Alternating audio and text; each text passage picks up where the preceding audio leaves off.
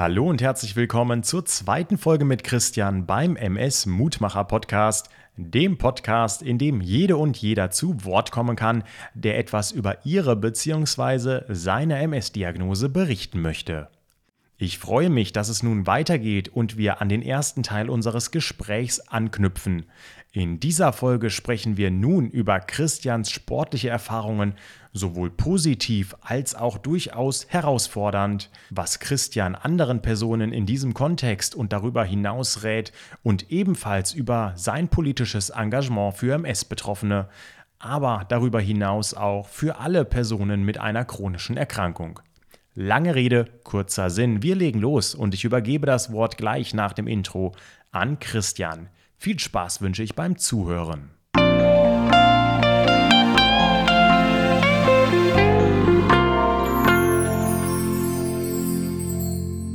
Also das allererste ist, was man als chronisch kranker Mensch sich aneignen sollte, ist eine Einstellung zu sich selbst zu finden, eine positive möglichst, eine schlechte wäre kontraproduktiv der erste Schritt ist die Akzeptanz. Zu sagen, ja, ich habe das, das ist ein Teil von mir, das kriege ich höchstwahrscheinlich mein Leben lang nicht abgeschüttelt, jetzt muss ich das Beste daraus machen.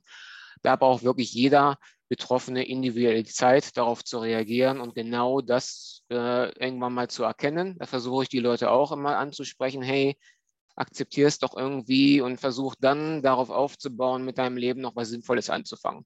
Ich habe auch jahrelang dafür gebraucht und das gebe ich auch offen zu und ich habe mich vehement gewehrt, mal auf irgendwelche Initiativen meines Freundeskreises irgendwie einzugehen.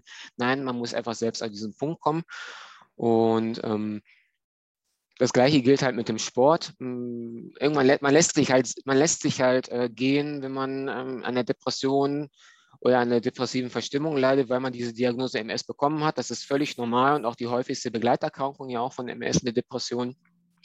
Und jeder Mensch braucht halt individuell seine Zeit, das zu akzeptieren. Und ich versuche genau an diesem Punkt dann anzusetzen, meine Leuten, ja, sie haben sich akzeptiert. Ähm, ich selbst beanspruche Physiotherapie momentan zweimal die Woche ist so ein Mischmasch aus ähm, wirklich Bewegungstraining und manuelle Therapie, weil ich halt starke äh, angespannte Muskulatur habe, also nennt man hypertone Muskulatur, dass die permanent angespannt ist, was zu starken Schmerzen und neuropathischen Schmerzen bei mir führt, also Ner Nervenschmerzen. Zusätzlich habe ich bis vor kurzem in einem Physiostudio auch äh, Krafttraining gemacht. Da kam ich aber jetzt irgendwie an meine Grenzen, was die Gewichte betro betroffen hat. Jetzt bin ich ins normale Fitnessstudio gewechselt und bin erstmal ziemlich umgefallen, dass ich nicht mal die Hälfte der Gewichte, die ich im Physiostudio geschafft habe, äh, im Fitnessstudio kriege. Also es ist ein riesengroßer Unterschied. Das hatte ich gar nicht so äh, mehr auf dem Schirm. Ähm, ich versuche das einfach für mich zu machen, damit mein Körper in Bewegung bleibt, damit ich im Status quo bleibe, sage ich mal, äh, damit sich mein Verlauf halt nicht weiter verschlechtert. Ja, es ist eigentlich normal, dass sich MS mit der Zeit bei den allermeisten halt irgendwo an der Stelle oder an vielen Punkten verschlechtert. Ähm, das ist aber, wie gesagt, auch individuell. Es gibt auch Menschen, die nur einen Schub haben und den Rest ihres Lebens gar nichts mehr haben. Also die Menschen möchte ich einfach auch beglückwünschen. Ähm, aber ich möchte einfach auch damit zeigen, selbst wenn man nur spazieren geht, ich habe mit Spazierengehen angefangen, es fing mit zehn Minuten an, mittlerweile bin ich so bei einer Dreiviertelstunde bis Stunde, manchmal auch länger, manchmal auch weniger, je nachdem, wie es mir natürlich geht an diesem Tag. Und ich merke seitdem einfach, wie es mir körperlich besser geht. Mein Körper will wieder etwas tun und äh, ist nicht mehr in dem Modus, ach, ich resigniere einfach vor mich hin. Und es macht einfach wahnsinnig viel mit der Psyche, wenn man sich bewegt und etwas für sich tut. Es hat auch die Ernährung einen großen Einfluss darauf. Ich versuche, mich antientzündlich halt auch zu ernähren, indem ich zum Beispiel von Kuhmilch weggehe in Richtung Hafermilch oder Mandelmilch. Das ist nur ein kleiner Schritt, aber es bewirkt tatsächlich schon viel. Und ähm, ich kann trotzdem den Luxus genießen, meinen Kaffee weiterhin zu trinken. Und es macht mir auch eine Freude, weil es mich so ein bisschen an meinen Berufsalltag erinnert. Das ist so die letzte, die letzte Konstanze, äh, Konstanze, Konstante aus meinem ähm, Berufsleben, äh, die ich einfach einfach anknüpfe. Und ich versuche genau das zu transportieren. Leute, egal wie es euch geht, überwindet euch, fangt an mit fünf Minuten spazieren jeden Tag, geht zur Physiotherapie, macht meinetwegen auch eine Psychotherapie, um euch wieder irgendwie hochreißen zu können. Also es ist ja wie gesagt eine individuelle Sache. Aber an allererster Stelle fängt wirklich die Akzeptanz an. Das ist immer ganz, ganz wichtig, die Einstellung zu sich selbst und sich nicht mehr allzu sehr von anderen Menschen manipulieren zu lassen oder beeinflussen zu lassen, auch nicht von anderen MS-Betroffenen, äh, weil der Krankheitsverlauf ist einfach wirklich individuell und wenn dir jemand sagt, nee, es ist aber bei mir so und so, deswegen muss das bei dir auch so sein, nicht darauf hören, es dankend annehmen, aber dann trotzdem sein eigenes Ding durchziehen. Mhm, ja, sein eigenes Ding durchziehen, das ist ein gutes Stichwort. Du hast auch gerade gesagt, du gehst ins Fitnessstudio. Lass uns doch einmal bei dem Thema bleiben. Denn für viele ist es auf der einen Seite nicht leicht, sich selbst zu motivieren und sportlich zu betätigen, den Körper etwas in Bewegung zu bringen, aber auch damit umzugehen, was andere womöglich von einem selbst denken. Da geht das Kopfkino ja ziemlich schnell an und schon überlegt man wieder, ist das wirklich richtig oder sollte ich das lieber doch lassen? Die Psyche macht da also schon viel mit jeder und jedem von uns. Wie sieht dies bei dir aus? Wie groß muss dein Selbstbewusstsein sein, dass du ins Fitnessstudio gehst und es dir egal ist, was andere von dir denken? Ist das so? Oder ist das jetzt eine Unterstellung von mir? Und was würdest du anderen Personen raten, die gegebenenfalls eher ja, zurückhaltender sind und sich vor Aktivitäten wie ins Fitnessstudio gehen eher zurückhaltend zeigen? Also für den Anfang würde ich den Menschen raten, die ein bisschen Probleme vielleicht mit ihrem Selbstbewusstsein haben oder ihrem Selbstwert, vielleicht eine Randzeiten trainieren zu gehen, um einfach mal reinzukommen, ein bisschen Sicherheit in die Geräte zu kriegen, damit man auch sieht, okay, jetzt gelingt mir das von den Bewegungsabläufen her. Ich muss auch ganz ehrlich sagen, wenn ich trainiere, kriege ich einen linksseitigen Tremor. Dann sehe ich aus, als hätte ich, weiß ich nicht, also ich ist, die Hand wedelt von links nach rechts ganz krass und das ist, fällt den Menschen natürlich auch auf, aber ich schäme mich mittlerweile nicht mehr dafür, weil es, wie gesagt, ein Teil von mir ist und ich kann es sowieso nicht ändern. Und wo du jetzt aber sagst, das trainieren andere Menschen vor Ort, ja, ich ernte habe auch im Physiostudio genug Blicke dafür geerntet, wenn mal der Tremor losging oder ich hatte mal eine ganz peinliche, wirklich demütigende Situation, die erzähle ich aber trotzdem auch, dass mir während des Krafttrainings auch die Blase geplatzt ist, weil mein Blasennerv tatsächlich auch schon beschädigt ist durch die Multiple Sklerose. Ich habe ein Fassungsvermögen von 220 Milliliter und ich glaube, das normale liegt bei einem Mann bei 450 bis 500. Man sieht also schon die Unterschiede und ich merke selten den Harndrang und ja, dann ist natürlich alles schön aus mir rausgetropft. Ich hatte eine klatschnasse Hose. Anstatt dass mal jemand was gesagt hat, habe ich nur Blicke geerntet, wie die Leute genau mir auf meinen Schritt gucken. Und äh, das war mit einer der demütigsten Erfahrungen in meinem Leben, was die, den MS-Kontext betrifft. Und ich habe dann einfach weiter trainiert, habe das natürlich alles weggemacht, äh, bin zu Hause, aber trotzdem den Tränen ausgebrochen, weil es einfach ja, mir total weh tat ähm, mir wieder vor, vorgezeigt hat, dass ich halt krank bin, dass ich anders bin als, als viele andere Menschen. Aber es hat mir, war einfach eine weitere Erfahrung und die würde ich auch dementsprechend äh, so weitergeben. Macht eure Erfahrungen, Leute. Lasst euch aber nicht durch andere beirren. Wenn auch jemand jetzt im Fitnessstudio kommt, nein, du machst die Übung aber falsch, mach das so und so. Macht es so, wie es euch die Trainer zeigen. Macht es langsam, macht es äh, behutsam und wenn ihr nur einen Satz machen könnt, dann macht ihr nur einen Satz macht, tastet euch langsam daran und nehmt euch einfach die Ruhezeiten, euch dann davon zu erholen. Wenn ihr zu Hause seid und Muskelkater habt, bei mir ist es der Fall, der Muskelkater ist wahnsinnig schlimm, gepaart mit neuropathischen Schmerzen. Ich habe das Gefühl, dass ich nicht gehen kann, gar nichts. Also es ist tatsächlich katastrophal jetzt am Montag gerade gewesen, vor ein paar Tagen, ähm, dass ich gefühlt habe, ich sterbe gleich, weil die Schmerzen so stark waren. Und dann habe ich mir gedacht, nee, ich habe jetzt so vielen Leuten gesagt, dass ich für sie als Vorbild vorweggehen möchte. Jetzt kann ich nicht hier zusammenklappen und resignieren. Und ähm, da bin ich froh, dass ich mittlerweile so weit bin in der Einstellung und sagen kann, ich gebe nicht auf, ich mache das nicht nur für mich, ich mache das primär halt auch für andere mit sehen, was, was möglich ist und dass ich trotz meiner ganzen Einschränkungen weitermache. Und genau da will ich die Leute halt auch hinbekommen, etwas für sich zu tun. Mhm, ja, das, das finde ich klasse. Das ist ein großartiges Beispiel, dass du hier dran bleibst und dich nicht unterkriegen lässt. Klar, jede Person ist anders und das schafft womöglich auch nicht jede bzw. jeder. Aber ich finde es toll, dass du hier am Ball bleibst, auch wenn du ab und an Rückschläge erfahren musst. Und in diesem Zusammenhang stellt sich mir da gleich eine Folgefrage. Wie geht denn dein Mann jetzt mit der Situation um? Du sagtest ja bereits, dass er dich voll und ganz unterstützt. War das aber schon immer so von Anfang an oder gibt es manchmal Situationen, in denen dies besser gelingt und ab und an nicht so gut? Und sagt er auch manchmal zu dir, Christian, komm mal runter, mach mal weniger und übertreib es nicht, wenn ich das jetzt einfach mal so platt formulieren darf? Es ist ein zweischneidiges Schwert. Also es ist definitiv für ihn am Anfang überhaupt nicht einfach gewesen, weil ich halt auch noch stark depressiv war. Er wusste sich teilweise auch nicht zu helfen. Ähm, klar, bist du so eine Situation nicht gewohnt. Wie hilft man jetzt einem depressiven Menschen, dem nicht geholfen werden will? Das gleiche war bei der Multiple Sklerose genauso. Ähm, ich habe die Diagnose halt auch im Krankenhaus bekommen, während ich stationär war. Und ja, für meinen Mann ist auch eine Welt zusammengebrochen, weil man hat ja schon irgendwie gemeinsame Lebenspläne. Sei es jetzt nur, wir möchten uns irgendwann mal ein schönes großes Häuschen kaufen, wo wir einen schönen Garten haben, uns darum kümmern, das Haus vielleicht auch selber irgendwie aufbauen etc. Und das ist mir aus meinen gesundheitlichen Gründen ja schon gar nicht mehr möglich. Äh, geschweige denn, wenn du aus, voll aus dem, aus dem Leben fällst, äh, aus deiner vollen Berufstätigkeit in die Rente fällst, das ist ja auch einfach eine finanzielle Geschichte. Wenn du von über 2000 Euro netto auf einmal auf unter 1000 äh, Rente fällst, dann ist das schon ein Punkt, wo man ja Abschnitte oder Abstriche machen muss für das gemeinsame Leben. Wir reisen zum Beispiel ziemlich gerne eigentlich auch in warme Gefilde.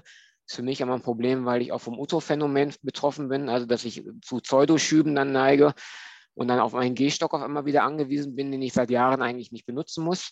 Und für ihn ist das selbstverständlich auch eine Umstellung gewesen. Dennoch steht er, was meine Erkrankung betrifft, vollstens hinter mir. Er gibt mir Sicherheit, hat mich auch damals mit unter anderem dessen geheiratet, dass er sagt, er gibt mir soziale Sicherheit, weil er nicht will, dass ich äh, in den sozialen Abgrund stürze. Und ja, das hat mir ganz, ganz viel auch an emotionalem Halt einfach gegeben, dass ich gesehen habe, wow, da ist tatsächlich der Mensch meines Lebens, der mich trotz so einer Krise oder so einer ja, widerlichen Erkrankung nicht im Stich lässt.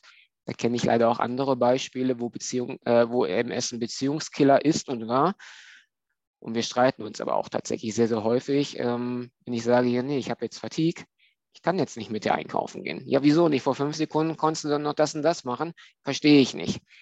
Ich verstehe das ja selbst manchmal nicht. Aber wenn der Neurologe dir erklärt, das kann einfach innerhalb von Millisekunden sein, weil die Nerven nun mal halt so sind. Und wenn dann Uthof noch kommt, dann, dass die Nervenbahnen noch deutlich langsamer leiten als ähm, noch schon unter normalen MS-Bedingungen, es ist schwierig gewesen. Und es ist nach wie vor schwierig, dass ich mich immer gef gef gefühlt rechtfertigen muss. Das eigentlich aber nicht mal muss, weil ich weiß, ich kann nichts dafür. Äh, oder wir wollen spontan irgendwas machen, sage ich, nee, ich habe jetzt eine Tasse Kaffee getrunken.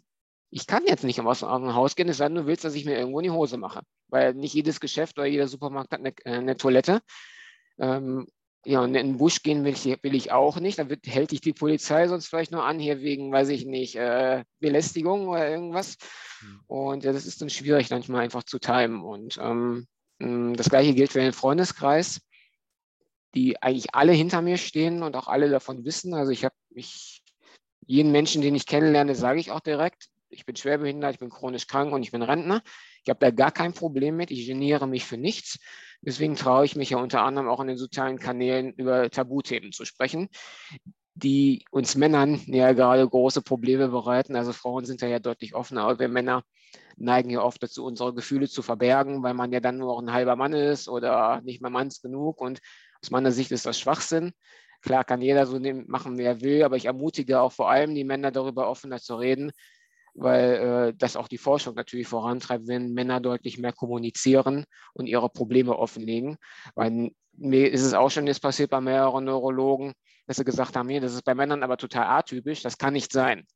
Ich habe das aber, also will ich, dass sie das untersuchen. Ja, es gibt keine medizinische Grundlage dafür. Also da wünsche ich mir manchmal von meinen Geschlechtsgenossen einfach mehr Kommunikation, dass das auch wirklich ernst genommen wird. Mhm, und du sagtest auch in unserem vorherigen Kontakt, dass du ebenfalls politisch aktiv bist und hier ehrenamtliche Tätigkeiten verfolgst. Das machst du ja nicht nur in Bezug auf die MS, sondern auch darüber hinaus im Kontext chronische Erkrankungen insgesamt.